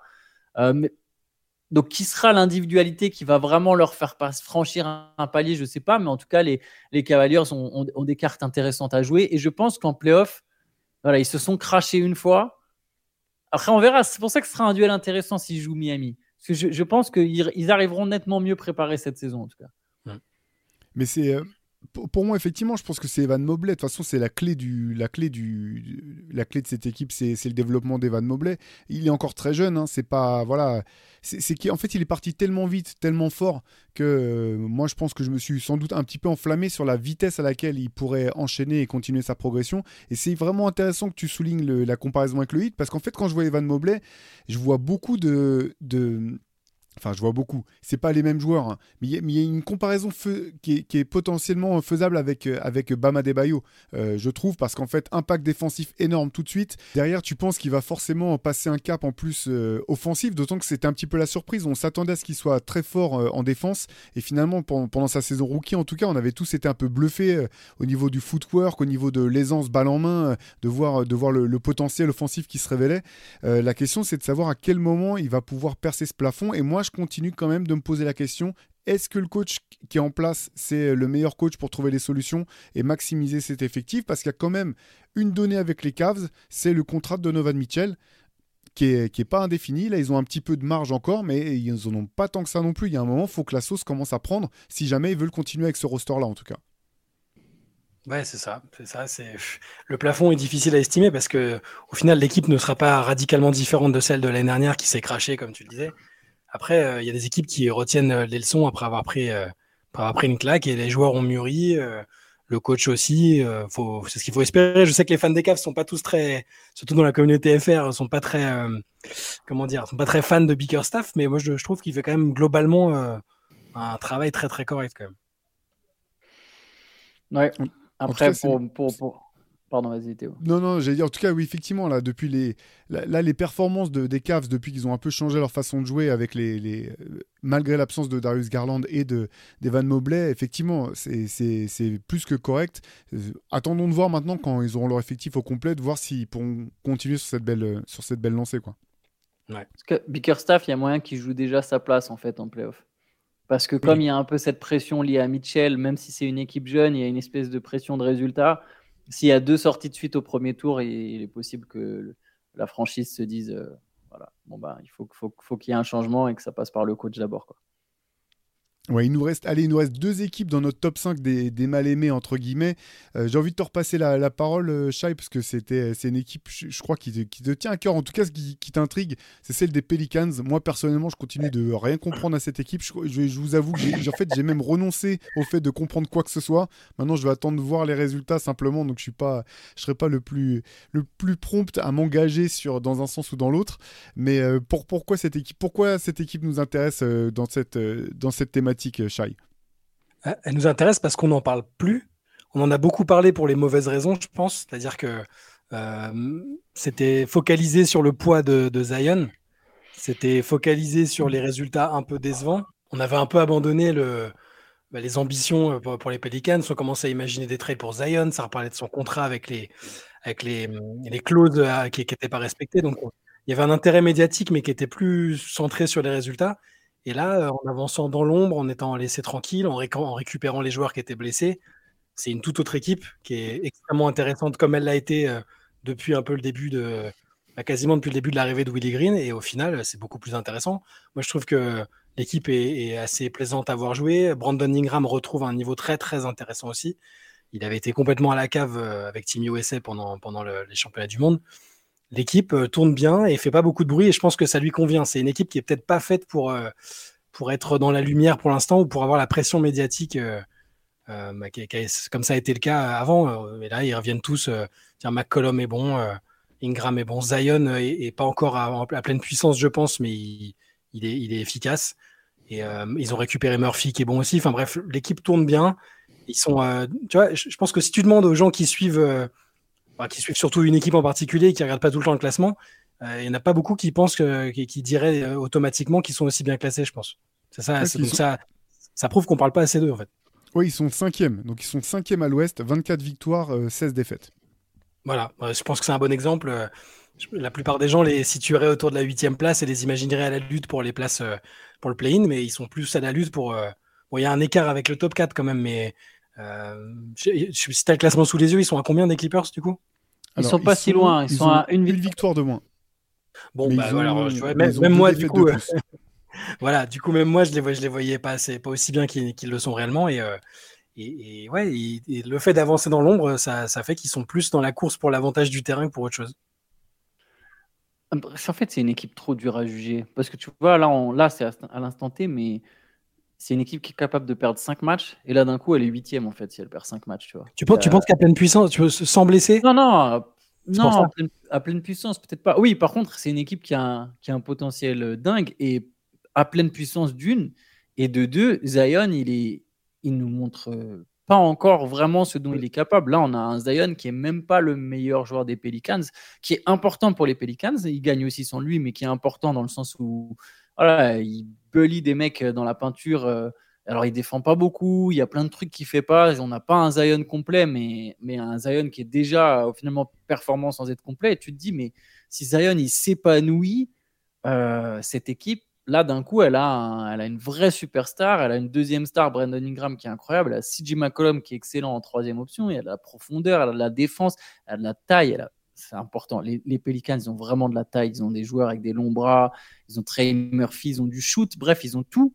Ils ont tout. Mais j'ai l'impression que ça, ça semble vraiment jamais. Mais comme tu as raison, je trouve c'est très juste ce que tu as dit sur le ouais, personne pourrait savoir exactement combien ils sont ils sont sur une super série en fait. Ils ont gagné, je crois, 7 de leurs 10 derniers matchs. Euh, euh, ils gagnent même quand il y a des absents. Des fois, c'est Jordan Hawkins, le rookie, l'autre fois qu'il les porte en marquant 34 points. Ils trouvent toujours plus ou moins une solution pour gagner. Euh, c'est une équipe qui tourne bien. Et c'est une équipe, tu te dis, mais si ça clique, s'ils arrivent à cliquer dans les prochains mois, eh, ça sera pas bon de les jouer en playoff. Quoi. Ce sera vraiment pas une équipe facile à jouer. Ouais, en fait, on en revient quand même toujours tout le temps à Zion parce que effectivement, il est, il est bon, il est très bon. Il a euh, comment Attends, j'ai ses stats sous les yeux là. Cette saison, il est à donc à 22 euh, points de moyenne à 58,4% de réussite au tir. Au rebond, il est, moi, ça reste quand même toujours l'un des aspects de son jeu, je trouve, qui est sous-développé par rapport à son potentiel. Il a 5,9 rebonds par match, 4,6 passes. Donc voilà, il, y a il fait du all-around, mais il y a toujours quand même ce, Enfin, non, pas toujours en fait. Maintenant, je trouve que je suis un peu sur ma fin en fait. Le talent est fou. On en parlait une fois entre nous. Il trouve des, des, des moyens d'attaquer le cercle alors qu'il n'y a pas d'espace parce que toutes les défenses essaient de faire un mur face à lui. Il trouve quand même la, la, capacité de finir avec des, du toucher incroyable. Et malgré tout, c'est sa quatrième saison, cinquième saison. Je commence à rester un peu sur ma fin. Quoi. Longtemps, euh, c'était les blessures. Là, c'est pas tant les blessures que ça il y a un moment, faut que ça, faut que le, potentiel, euh, le potentiel paye euh, de manière évidente, non? Mais est-ce que c'est pas mieux si, enfin, moi aussi je veux voir le Zion à pleine puissance, en conditions physiques optimales, tout ça, mais est-ce que c'est pas mieux s'il n'a pas toute la pression qui pèse sur ses épaules et qu'autour les mecs ils, ils, font leur part du boulot, à savoir McCollum, Ingram et les autres, et où on peut se contenter d'un Zion au-dessus des 20 points et qui est pas, j'ai l'impression qu'il aime pas, c'est même pas une c'est sûr qu'il n'est pas ultra fan d'être euh, dans les spotlights, d'être euh, le mec euh, ciblé. C'est-à-dire que toute la médiatisation autour de son poids, toute la médiatisation autour de son match raté contre, contre les Lakers là, au In-Season Tournament, il y a eu 18 000 articles derrière hein, sur le fait que c'était une honte, qu'il n'était pas. J'ai l'impression que c'est pour l'instant, c'est pas plus mal et ça vaut pour toute l'équipe qu'ils avancent, et, lui, c'est le cas pour lui aussi, justement dans l'ombre médiatique et des observateurs je pense que si un jour Zion arrive à enchaîner les saisons sans se blesser ou sans que sa condition soit tout le temps remise en question, là on verra peut-être l'espèce de phénomène qu'on fait qu'entrevoir pour l'instant. Parce que le truc, j'entends ce que tu dis, euh, Shai, mais le truc, c'est que si tu as le talent d'une superstar et que tu veux être une superstar, faut que tu aies une production de superstar. Et que si ça, c'est le Zion euh, auquel on peut s'attendre euh, d'une année sur l'autre, bah, c'est cool. Tu dis, bah, c'est un chouette joueur en fait. C'est un beau joueur le Zion comme ça. Mais par contre, c'est pas c'est pas un joueur qui te permet de, de rêver forcément euh, d'aller jouer le titre ou faire une finale de conférence euh, avec cette équipe-là. Dans ce cas-là, faut que tu dises, bon bah, ça faut, faut trouver quelqu'un qui sera vraiment la superstar de l'équipe, alors que tout t'indique, tout veut que ça soit lui la superstar. Je pense que sur le talent, il y a même pas, la question se pose même pas. moi, je suis d'accord qu'il me laisse aussi un petit peu sur ma fin il y a un moment. Après, je suis content qu'il enchaîne les matchs. Tu vois, c'est déjà une bonne nouvelle parce qu'au final, il n'a pas joué tant de matchs que ça en NBA. Alors, il les enchaîne pas complètement, il en rate aussi. Hein. ça se passe quand même mieux quand il est là. Les, Pelicans ont un meilleur bilan avec lui que sans lui, même s'ils gagnent sans lui. Mais il y, a des raisons d'être un peu déçu. Tu, te dis que ce, ce gars-là est censé pouvoir faire plus. ils ont trouvé, enfin, ils le font beaucoup jouer, beaucoup plus souvent en pivot small ball, qui, est qui était un combat, euh, la plupart des, observateurs depuis un moment, de se dire non, mais tu peux. C'est bien d'avoir Valenciunas à ses côtés, mais on est dans une NBA où faut que, faut, faut qu'il y ait des espaces, faut qu'il ait plein d'occasions d'attaquer le cercle. Et en fait, Zion, là où il laisse un peu sur sa fin, c'est qu'il est fort, mais des fois, tu sens qu'il en a, qu'il en a encore dans les jambes, et surtout qu'il pourrait être beaucoup plus agressif. Il y a des moments où il a l'air paresseux, en fait. Et ça, c'est ça, c'est un peu inquiétant parce que quand Zion il est intense, mais ça devient une machine. Et c'est ce qu'il a montré au début de sa carrière, ce qu'il montrait à Duke, qu'il y avait, il y avait un côté très intense. Et si là, il devient une espèce de, ouais, de, joueur paresseux qui se donne pas tout le temps à fond, d'où les critiques euh, très sévères sur, sur le match où ils se font écraser par les Lakers en, durant le, in-season tournament. Bah ouais, je rejoins Théo. Tu as, une équipe qui, du coup, euh, malgré tout son talent et son potentiel, elle ira jamais, euh, jamais très loin, quoi. Sur le, sur le côté paresseux, je- moi je te rejoins et je reviens sur ce que je disais tout à l'heure sur le rebond en fait. C'est là il va prendre les rebonds que ses qualités athlétiques lui permettent d'aller choper. Mais euh, si, si, si, tu- si vous regardez les matchs, vous verrez, il n'y a pas vraiment d'anticipation. Il n'y a pas, euh, au moment du tir, aller se placer, aller porter un écran retard ou commencer. C'est un mec qui devrait être à 10 rebonds de moyenne minimum. Il, il devrait être à 10 rebonds de moyenne, euh, Bah, la comparaison avec Barclay, elle, vaut- elle vaut plus hein, là parce que Bah à un moment il était comparé à Barclay, c'est un autre, c'est un autre niveau quoi. C'est clair. Et défensivement, c'est pas tant. Là encore, c'est pas tant sur l'homme en fait que je trouve ça décevant, mais c'est pareil en fait. C'est dans les aides quand son joueur, quand son joueur n'a pas la balle, vous verrez le nombre de fois où il a simplement les bras ballants le long du corps. Il n'est pas du tout dans l'anticipation de ce qui est en train de se passer offensivement de l'autre côté. Et là, c'est vraiment. euh, Là, je te rejoins à 100%, Antoine. C'est juste de. Bah, c'est même pas de la technique en fait. C'est c'est une question de volonté et de d'énergie. Et c'est vrai que alors je sais pas si c'est euh, que- qui se fait, qui se plaît pas à New Orleans. On sait pas si effectivement il veut pas être une star, il veut pas être. euh, tout ça, c'est des choses qu'il avait pas demandé, qu'il voulait pas. Mais euh, mais c'est des choses, je trouve ça, ça, met du temps à se mettre en place, quoi. Mais l'an dernier encore ou l'année d'avant, je disais bon bah ça, va se mettre en place. Et puis là, ce qui m'a vraiment un peu déçu cette, saison, c'est de voir ce que tu disais, Antoine. Cette fois, il était sur le terrain, l'équipe était bien. Et puis de voir les moments où il dit ouais, enfin, commence à y avoir de il laisse entendre qu'il est pas content, que ça lui plaît pas, ou qu'il y a des choses qui sont compliquées pour lui. Tu dis, mais il te faut quoi de plus, en fait, là, quand même? C'est. Y a un moment, euh, la vie, c'est pas. Enfin, je vais pas faire leçon, euh, je vais pas lui donner des leçons de vie, mais en tout cas, d'un point de vue professionnel, euh, là, tu as tout d'un point de vue professionnel pour que ça se passe bien pour toi, en fait. Moi, Pour l'instant, je- c'est peut-être un peu. Je suis pas assez exigeant, très certainement, euh, compte tenu du, du potentiel du bonhomme qu'on a évoqué là, mais sa- savoir qu'il enchaîne les matchs, que New Orleans gagne, même si lui, il est à 50% de ce qu'il peut vrai. faire, que qu'on parle pas d'une histoire euh, avec une porn star, euh, qu'il ait pas de que n'y ait pas tout le temps euh, des, des remarques sur euh, son évolution morphologique, euh, sur son régime alimentaire, tout ça.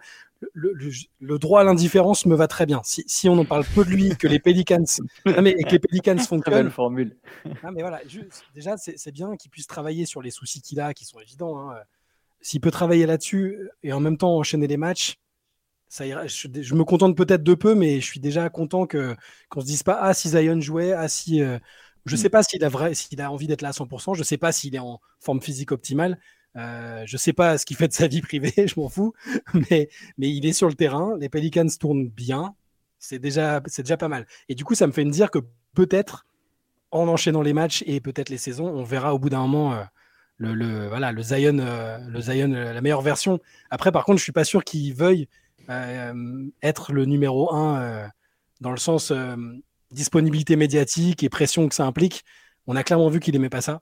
Euh, c'est sûr et certain. Et je me demande si on va pas avoir un Zion qui sera meilleur en, en 1 bis ou en numéro 2 euh, au, mé- au- lorsqu'il sera dans son prime. À Le problème, mais le problème, c'est que les Pelicans, par contre, les Pelicans, sans un Ouais. transfert de Zion, ils auront jamais un numéro 1 Ce plus fort que lui. pas, quoi. ce sera peut-être pas avec les Pelicans, par contre, ça je, je te l'accorde. Par contre, ils ont un joueur dont le développement m'intrigue beaucoup et m'intéresse beaucoup, celui de Trey Murphy. Ouais. Je pense que Trey Murphy, il a les armes pour être peut-être pas une star, le terme est un peu galvaudé, mais surtout que maintenant, des, des, des mecs qui mettent 20 points par match, il y en a plein. Mais je pense que ça peut être lui à terme. Là, il revient de blessure, alors forcément, il a eu un temps de jeu limité. Il est encore loin des 20 points par match. hein. Là, il est plutôt à, à 13 points, mais je pense que c'est un joueur qui aura le potentiel pour, euh, pour s'approcher euh, dans un futur proche des, des, des, des 20 points par match. Ouais, il a- c'est un mec qui a, je l'ai déjà dit plusieurs fois, mais il a un match à 50 points dans les pattes. hein. C'est un, un attaquant incroyable. Il a, il a une panoplie euh, au shoot notamment. Il peut vite prendre feu, donc euh, je suis assez d'accord avec toi. Allez, on enchaîne avec la dernière équipe. Euh, tu, tu me faisais la, la transition parfaite tout à l'heure, euh, quand tu disais finalement, euh, tu parlais de Zion, tu dis ouais, c'est un retour à la normale, c'est ou à l'anonymat. Je sais plus ce que c'était euh, ta phrase.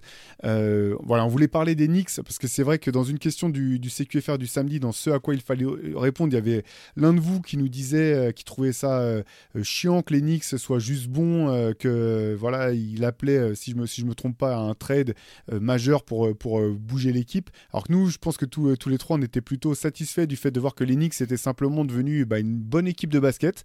Une équipe qui joue bien, qui est justement pas dans les à défrayer la chronique tous- tous les quatre matins. Là, ils ont fait un trade quand même qui a pris un peu tout le monde de court. Euh, on va peut-être pouvoir revenir un petit peu dessus, euh, ce, ce trade entre les Knicks et Toronto, mais qui pour l'instant euh, marche bien du côté de, de New York. Comment est-ce que vous voyez cette équipe euh, après le trade, dans l'état où elle est, avec euh, Oji Anunobi euh, notamment, et, et ah, je trouve, ça y est, j'ai un trou de mémoire ils énorme. Ont, ils, ont, ils, ont, pris Precious Achua aussi et Malek Flynn. Merci. Mais bon, c'est pas bon, ça c'est des changements, c'est des, des, recrues à la marge. Hein. C'est évidemment Anunobi que Thibodeau et, et, le front office voulaient et ciblaient. Et là, je pense que Thibodeau a vraiment eu le. Et là, il a l'équipe dont, dont, il a envie. Là, j'ai l'impression que c'est Anunobi, c'est le joueur qui, euh, sur le court terme, encore, je le rappelle, parce que je, j'attends de voir sur, le, sur, sur une longue durée, mais c'est un joueur qui est, je pense, parfait pour ce que lui voulait faire et ce que les Knicks veulent faire. Un mec à l'expérience des playoffs, un type qui est. Alors, ce que disait Melo était un peu, un peu dur pour RJ Barrett. Je ne sais pas si vous avez vu l'autre jour, mais il disait que RJ Barrett était un joueur euh, fade, euh, qu'on savait pas si, tu savais jamais s'il avait, mis 4 points ou 26 points mais alors, il y, avait pas, je vois ce qu'il voulait dire. Je, je pense pas qu'il voulait euh, totalement disrespecter Barrett, hein, mais il disait que par contre, Anunobi, qui marque 4 ou 26, il se poserait pas de questions sur son rôle et sur sa place dans la hiérarchie. C'était un mec qui, bah, qui ferait le job quoi qu'il arrive, qui défendrait fort quoi qu'il arrive, sans se dire euh, ah je suis pas assez exploité machin. Donc dans ce sens-là, c'est je pense une très bonne recrue et, et pour l'instant ça marche bien. Hein. Ils ont perdu qu'un match avec lui depuis qu'il est là et, et, ça tourne bien. C'est une équipe qui a euh, qui ressemble à son coach, donc avec ses qualités et ses défauts. Et ce droit à la. Alors moi j'ai dit quoi tout à l'heure? J'ai dit ce droit à l'indifférence. Alors là ils seront, enfin les Knicks laisseront jamais indifférents, mais c'est un droit à la normalité déjà où on n'est pas obligé de dober sur leur stratégie de recrutement et sur leur politique euh, euh, tous les trois jours et c'est déjà déjà très bien. Donc euh, en, ça c'est bien qu'on parle pas autant d'eux que qu'on le faisait avant pour se moquer d'eux. C'est clair, juste au passage, c'est sûr que Melo, euh, qui met 4 ou 39 points, de toute façon, on les voyait, vu qu'il prenait euh, entre 30 et 35 tirs par match, euh, on n'était pas prêt de les, rater. Mais bon, ça, c'est une parenthèse. Antoine, toi, ça changeait été... pas. Vas-y, vas-y, Shai. Non, non, je dis, et ça changeait pas du coup son impact défensif. parce que c'est ce qu'il disait, c'est ce qu'il disait à Barrett. Il disait quand Barrett est bien et qu'il se sentait important, il défendait fort, alors qu'à Nudobi, peu importe, il défend fort. Melo, bon, peu importe la circonstance, ça changeait pas grand-chose. Ouais, ce que j'allais dire, Antoine, c'est qu'au moment du trade, moi j'ai été très surpris par ce trade parce qu'on s'attendait à ce que. En fait, je m'étais dit, bon, si New York bouge, ça sera vraiment pour aller chercher une grosse star, un joueur d'impact énorme. J'avais pas vu venir un move de, de, ce type-là. Euh, mais toi, Antoine, tu avais été l'un des plus, euh, enfin, au sein de, la rédaction, quoi, un de ceux qui avait le, plus vite, je trouve, je pense même, souligné le fait que tu trouvais que c'était un bon fit, en tout cas, pour, pour New York. Ouais, en fait, alors le début, quand j'ai vu d'abord l'annonce, euh, j'ai vu ça sur les réseaux, donc j'avais, il y avait juste la contrepartie et c'était draft compensation, donc je pensais qu'ils avaient envoyé des premiers tours. Et du coup, je me disais, ah, les Knicks, euh, ça c'est un mauvais trade, tu vois parce que tu perds Barrett, Quickly, deux jeunes, et en plus tu te sacrifies des premiers tours pour Anunobi. J'ai l'impression qu'ils avaient cédé. On a, c'est un fan des Raptors qui a fait le trade. Qui les fans des Raptors sont persuadés qu'Anunobi est le futur Kawhi Leonard. Les mêmes fans des Raptors qui étaient là, non, mais faut lâcher quatre pics pour Anunobi. Tu vois, je, me disais, mais c'est des ouf. Et quand j'ai vu qu'il n'y avait pas de premier tour et que du coup ils avaient plus ou moins toujours leurs assets les plus importants, parce que je pense que Quickly, même s'il est fort et prometteur, tu pouvais pas en faire le package central d'un gros trade. Barrett, ok, peut-être Barrett, effectivement. Mais je pense que Barrett, euh, je vois tout à fait ce que veut dire Melo, en fait. Melo, il n'a pas de tact dans la manière dont il le dit. C'est mal formulé. Euh, ça fait très disrespect. Mais au final, ce qu'il dit, ça a du sens. Barrett, je pense que c'est un joueur qui a encore qui a du potentiel. Je pense que c'est un jeune joueur intéressant. Mais je pense que ce sera jamais vraiment une star, star, star parce qu'il lui manque des trucs en fait. Il lui manque des trucs que tu peux même pas vraiment développer ou apprendre. Il lui manque des trucs un peu athlétiques déjà. C'est injuste, mais tu vois, il y a, des, y a, des, il a un style de jeu de star sans avoir vraiment toutes les armes d'une star. Donc quelque part, Onyx serait jamais pu vraiment coller et il aurait jamais vraiment pu se développer. Donc je capte tout à fait ce qu'il veut dire dans le sens où Anunobi, bah, qui met 4 points ou 26, en fait, peu importe pour New York. Et d'ailleurs, Anunobi, depuis son arrivée, donc ils ont gagné 6 des 7 matchs. Il y a des fois où il a brillé en attaque, il y a des fois où il n'a pas brillé en attaque. Mais en fait, peu mm. importe. Il va jouer sans le ballon, mieux que RJ Barrett. Il va apporter tout ça. Et les Knicks ne ressemblent pas tant que ça à Thibodeau, je trouve. Les Knicks sont forts en attaque, en fait. Les Knicks sont forts en attaque cette saison. C'est une meilleure attaque que, ils sont mieux classés en attaque qu'en défense. Je mm. Euh, J'ai pas le classement exact, mais ils sont dans le top 10 des attaques et ils sont pas dans le top 10 des défenses. je, me souviens parce que je l'ai fait au moment où je alors peut-être que ça a changé maintenant, hein, mais au moment où j'avais fait l'analyse là du trade d'Anunobi, justement ils n'étaient pas si bien classés en défense. Et, là, au moins, ils ont vraiment un mec à envoyer sur les meilleurs attaquants adverses, en playoff par exemple, ce qu'ils n'avaient pas en fait. Ils n'avaient pas ça. Ils avaient Josh Hart à la limite, mais c'est pas mm, un super stopper non plus. Ouais, Grimes. Mais Grimes, il est Grimes, s'il met pas dedans au tir, c'est très compliqué et c'est un moins bon shooter qu'Anunobi pour le coup. Et il joue beaucoup moins bien sans le ballon, il est moins athlétique. Enfin, Grimes, il peut vraiment que faire du catch and shoot. On parlait des spécialistes un peu ce matin. Grimes, il n'a pas le drive des Duncan Robinson, il n'a pas la vision du jeu, il n'a pas les pocket pass, il peut pas jouer des post-up. Anunobi peut faire plein de choses quand même en attaque, même sans avoir le ballon. Et, je trouve que le fit est du coup vraiment très intéressant. Alors oui, ils perdent Barrett, mais je le dis, je pense que Barrett aurait jamais été une star. Et surtout, je trouve qu'en fait, les Knicks, ils ont gardé des atouts pour faire un gros trade. Mmh. Et, si vous voulez, après, je vous donne des exemples de gros trades qui pourraient être possibles en, fantasmant un peu. juste, là, juste pour, pour répondre à ce que je disais, tu as, raison, c'est une équipe plus offensive que ce que Thibodeau a montré euh, dans ces autres équipes. Par, contre, là où ça lui ressemble, c'est que c'est quand même c'est bien besogneux quand même avec Anunobi, tu vois, c'est que ça taffe. Il n'y aura pas la question d'ego et d'hierarchie et c'est en ça que je trouve que ça lui ressemble. Mais je suis d'accord avec ce que tu as dit. Mais en fait, c'est ça. C'est-à-dire que je pense que Anunobi est un joueur plus facile à intégrer que RJ Barrett, pour toutes les raisons que tu as soulignées, Antoine. En gros, euh, c'est un.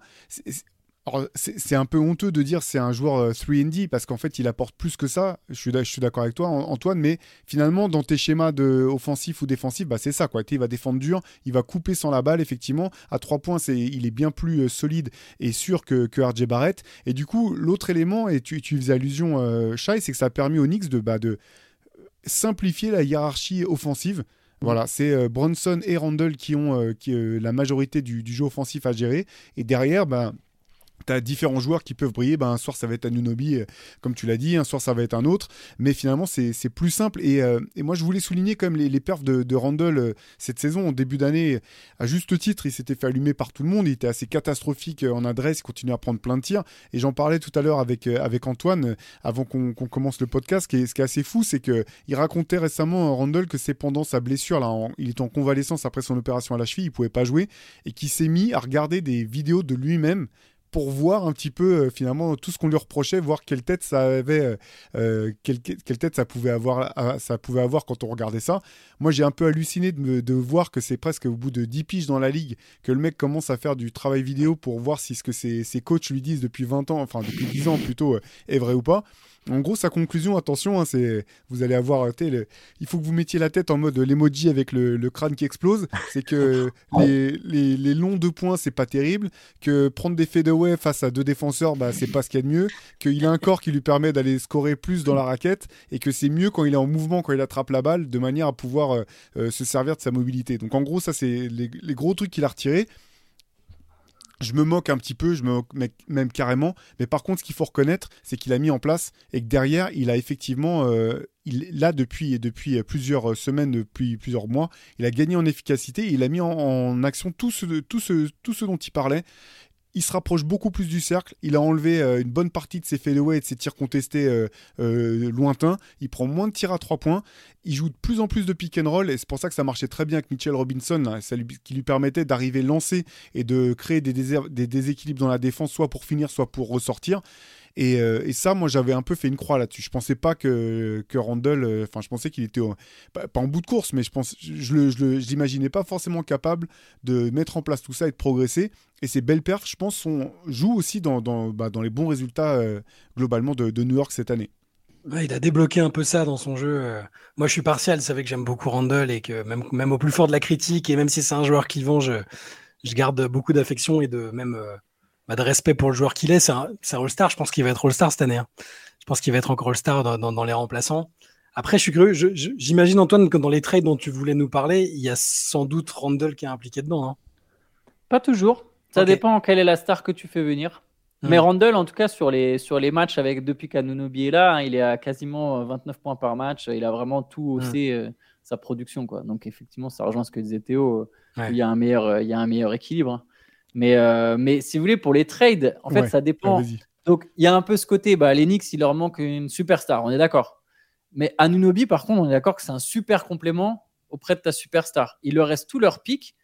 Imagine, je vous donne exprès des scénarios provocateurs. On a vu qu'Embiid, c'est peut-être un peu mort, ok? Mhm. Mais imagine les Warriors, Stephen Curry veut se barrer. Je sais, ça peut sembler dingue, et je pense que ça n'arrivera pas, tu vois. Mais imagine, les Warriors, c'est la reconstruction totale. Steph, il veut se barrer. Les Knicks, c'est obligé que ça va figurer sur sa liste, en fait. Il adore le Madison Square Garden. Et là, tu peux dégager Bronson, tu changes Bronson par Curry et tu envoies, je sais pas, 4 pics. Et ton équipe, c'est Curry, Hart, DiVincenzo. Alors, il manquerait peut-être encore une star.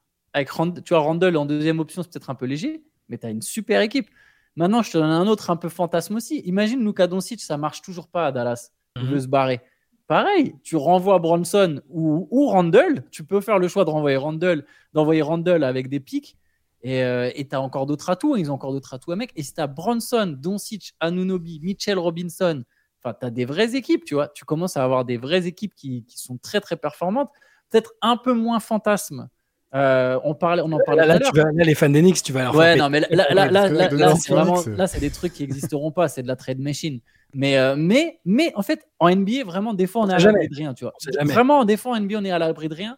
Et en fait, juste, eux, l'avantage qu'ils ont, c'est pas tant est-ce que ça va arriver, c'est que si ça arrive, ils sont en position, en fait. Ils sont en position, ils ont ce qu'il faut pour balancer. Ils ont un All-Star, que ce soit Randall ou Bronson, à te mettre dans l'échange selon la star qu'ils font venir.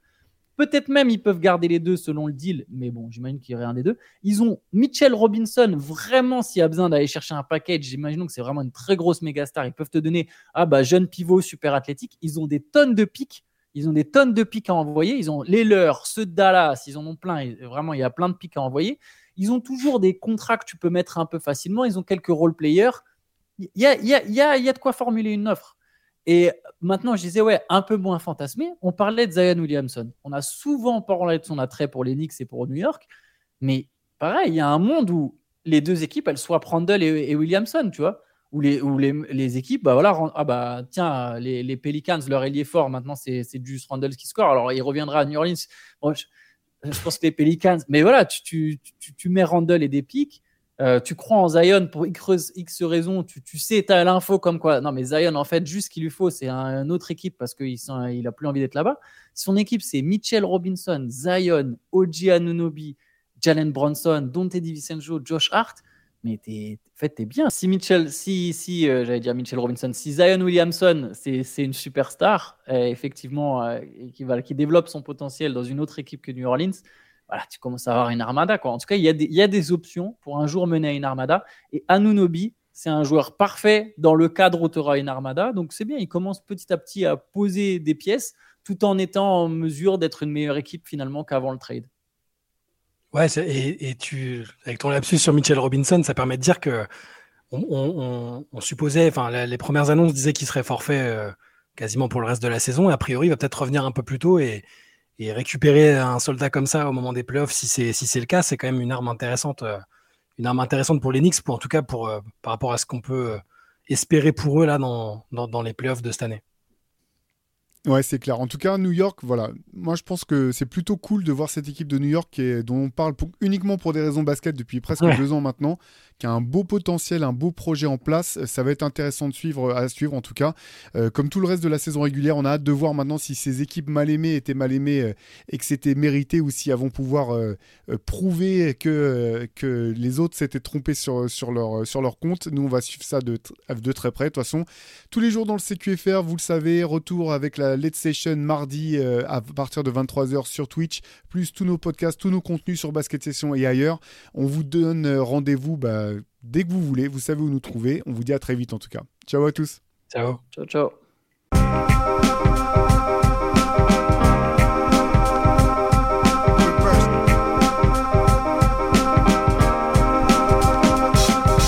game is out there, and it's either play or get played.